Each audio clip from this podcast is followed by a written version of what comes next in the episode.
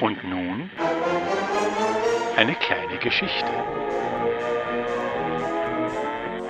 Es ist das Jahr 1952. Der Zweite Weltkrieg ist vorbei.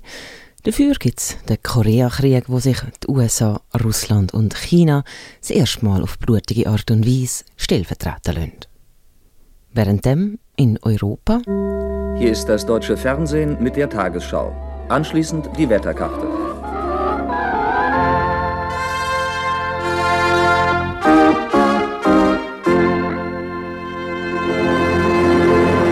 30 Jahre nachdem das Radio in die gute Stube eingezogen ist, fängt zu Europa auch die Zeit vom Fernsehen an.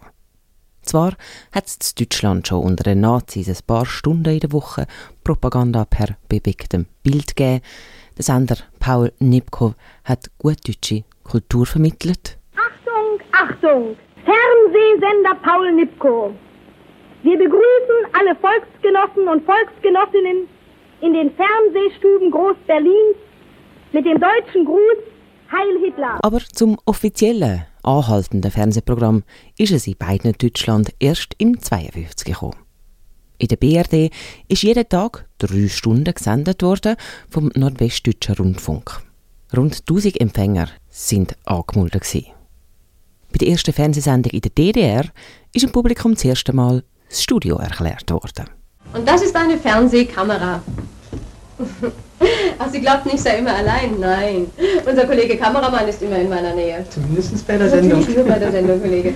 So viel sei gesagt. Die Fernsehkamera dient direkt der Originalübertragung aus dem Studio. Die Schweiz ist erst ein Jahr später nachgezogen. Mit einer Stunde Programm pro Werktag aus dem Seefeld zu Zürich. Zum Ausklang des Abends Marschmusik. In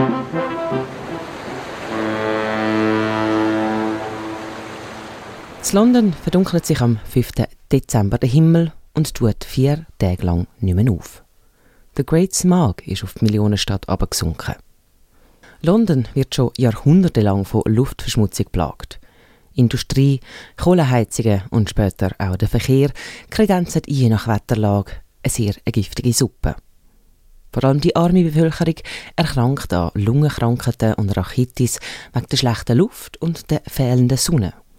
Was tatsächlich hilft beim Letzteren, ist erstaunlicherweise Lebertran. Der hilft aber nicht mehr 1952, wo sich wegen dem steigenden Verkehr der verheerendste Smog überhaupt bildet. Die Spitäler kommen mit der Arbeit nicht mehr an, wenn die Kranken den Weg überhaupt finden. Zum Teil sieht man wörtlich die Hand vor den Augen nicht. Der Smog ist so dicht. Nicht einmal die Queen schafft es aus der Stadt raus weil die Sicht einfach zu schlecht ist. Special filtering bunny masks are the latest weapons devised to combat smog, which last winter killed 4,000 Londoners in a single week. Dogs as well can be protected against the deadly fumes, which throw a heavy pall across Britain's big cities every year. Ordinary fog does little harm, but smog has become one of the greatest mass murderers of modern times. In der Schweiz holt sich währenddessen das Parlament die Macht zurück. Die Volksinitiative Rückkehr zur direkten Demokratie ist an den Bundesrat gerichtet. Der hat vom sogenannten Vollmachtenregime nicht mehr abrücken, wo während dem Krieg eingeführt worden ist. Im 49 ist die Initiative angenommen worden und im 52 hebt die Bundesversammlung die letzten Vollmachten vom Bundesrat auf. Auch das Bürgerrechtsgesetz wird 1952 geändert. Bis jetzt hat eine Schweizerin, die einen Ausländer geheiratet hat, automatisch das Bürgerrecht verloren. Und wenn so eine Frau dann erst noch arm oder krank oder verwitwet war, hat man sie einfach ausgeschafft. Oftmals in ein Land, wo sie noch gar nie war. Oder während dem letzten Krieg nach Deutschland, wo sie dann in mehreren Fällen im KZ ermordet worden ist.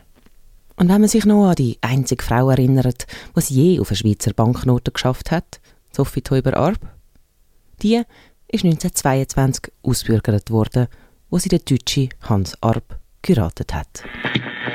Das war eine kleine Geschichte.